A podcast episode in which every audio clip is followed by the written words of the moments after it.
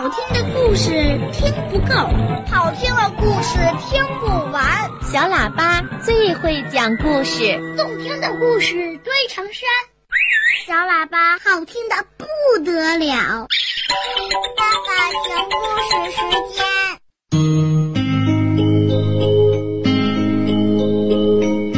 昨晚下了一场大雨，早晨天气格外的晴朗。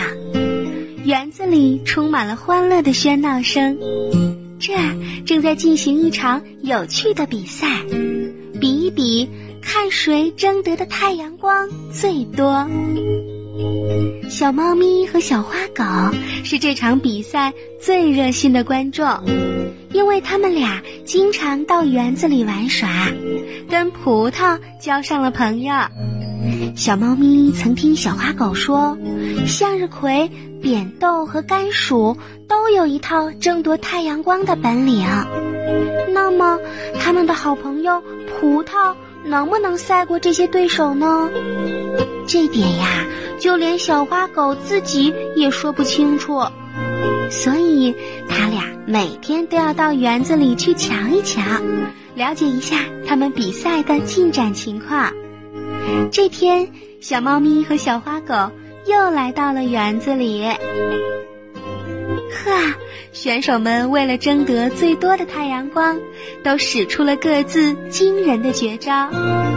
牵牛花和扁豆的腰杆太软，他俩怎样争夺太阳光呢？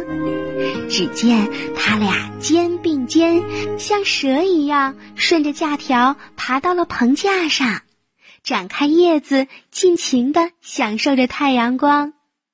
甘薯呢，既直不起腰杆，也不会往高处攀援，索性它就把藤蔓贴在地面上爬，把叶子铺在地面上，同样得到了好多好多的阳光。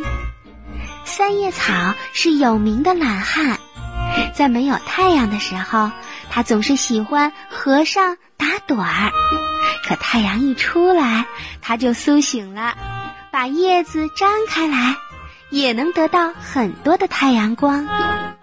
小花狗和小猫咪来到向日葵的身旁，只见向日葵挺直腰杆，拼命地往高处长，把叶子伸向四面八方。那圆圆的花盘始终随着太阳转动。小猫咪和小花狗称赞说：“哦，你可真行！”不愧为太阳的忠诚卫士。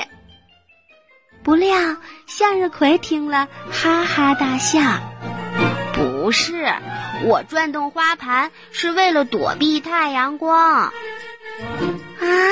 什么？为什么呀？小花狗挠了挠耳朵，以为自己听错了。小猫咪也吃惊的瞪圆了眼睛。在我花盘的背后有生长素，它一遇到太阳光就会被破坏。为了快快的生长，我就得想方设法和太阳捉迷藏。哦，原来是这样的。小花狗轻轻地摇着尾巴，爱动脑筋的小猫咪进一步的追根问底：“那你说说呀，你是怎样躲避太阳光的？”这个嘛，就像你看到的，我的花盘下的茎很灵活，它能随着太阳转动。中午阳光强烈的时候，花盘会直对着它，这样生长素始终不被太阳光照射，我就生长得很快啦。哦，我明白啦。小花狗点了点头。是的，我的这种运动。科学家们称作植物的向阳性运动。向日葵神秘地说：“什么什么向阳性运动？”小猫咪还是第一次听说呢，它觉得特新鲜。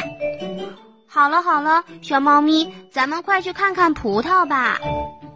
小花狗对小猫咪说：“嗯，好的。”小猫咪和小花狗来到了葡萄架下，大声的呼喊着：“葡萄，加油啊！”葡萄听了，使劲的往上长。哎呀，不好！葡萄的腰杆太软了，站不直。这一下可是急坏了小猫咪，它仰着头给葡萄鼓劲儿。别泄气呀，葡萄，快往上爬！小花狗也急得摆动着尾巴，大声的嚷嚷：“快像牵牛花那样缠住竹架往上爬呀！”葡萄沉着的回答说：“不用，我的朋友们，我自有办法。”嘿嘿，不知道什么时候，葡萄呀，在它的叶子下面长出了一根胡须，那胡须在空中滑呀滑呀，正划着圆圈呢。突然，那胡须碰到了竹架，立刻抓住了它，绕了一圈又一圈。由于葡萄身子有了依靠，便一步一步地往高处爬。然后又慢慢的展开了叶子，得到了充裕的阳光。哦，瞧见了吧，葡萄爬杆成功啦！小花狗高兴的又蹦又跳。看见了，看见了，葡萄成功啦！小猫咪欢喜的连翻了好几个大跟头。它冲着葡萄说：“哇，您的胡须真管用！”小花狗情不自禁的说：“那你就是晒太阳的冠军了吧？”“不，朋友们，我是爬高冠军。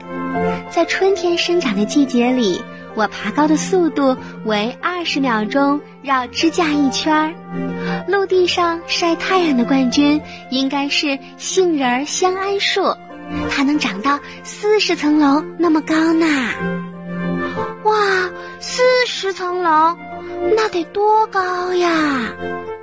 小猫咪和小花狗都感到很惊讶。嗯，生活在海洋深处的海草，为了能够晒到太阳光，它们的身体竟然能长到长达三百米以上。哇，那海草就是海洋植物中晒太阳的冠军啦！喜欢动脑筋的小猫咪继续问葡萄：“你们为什么都喜欢争着晒太阳呢？”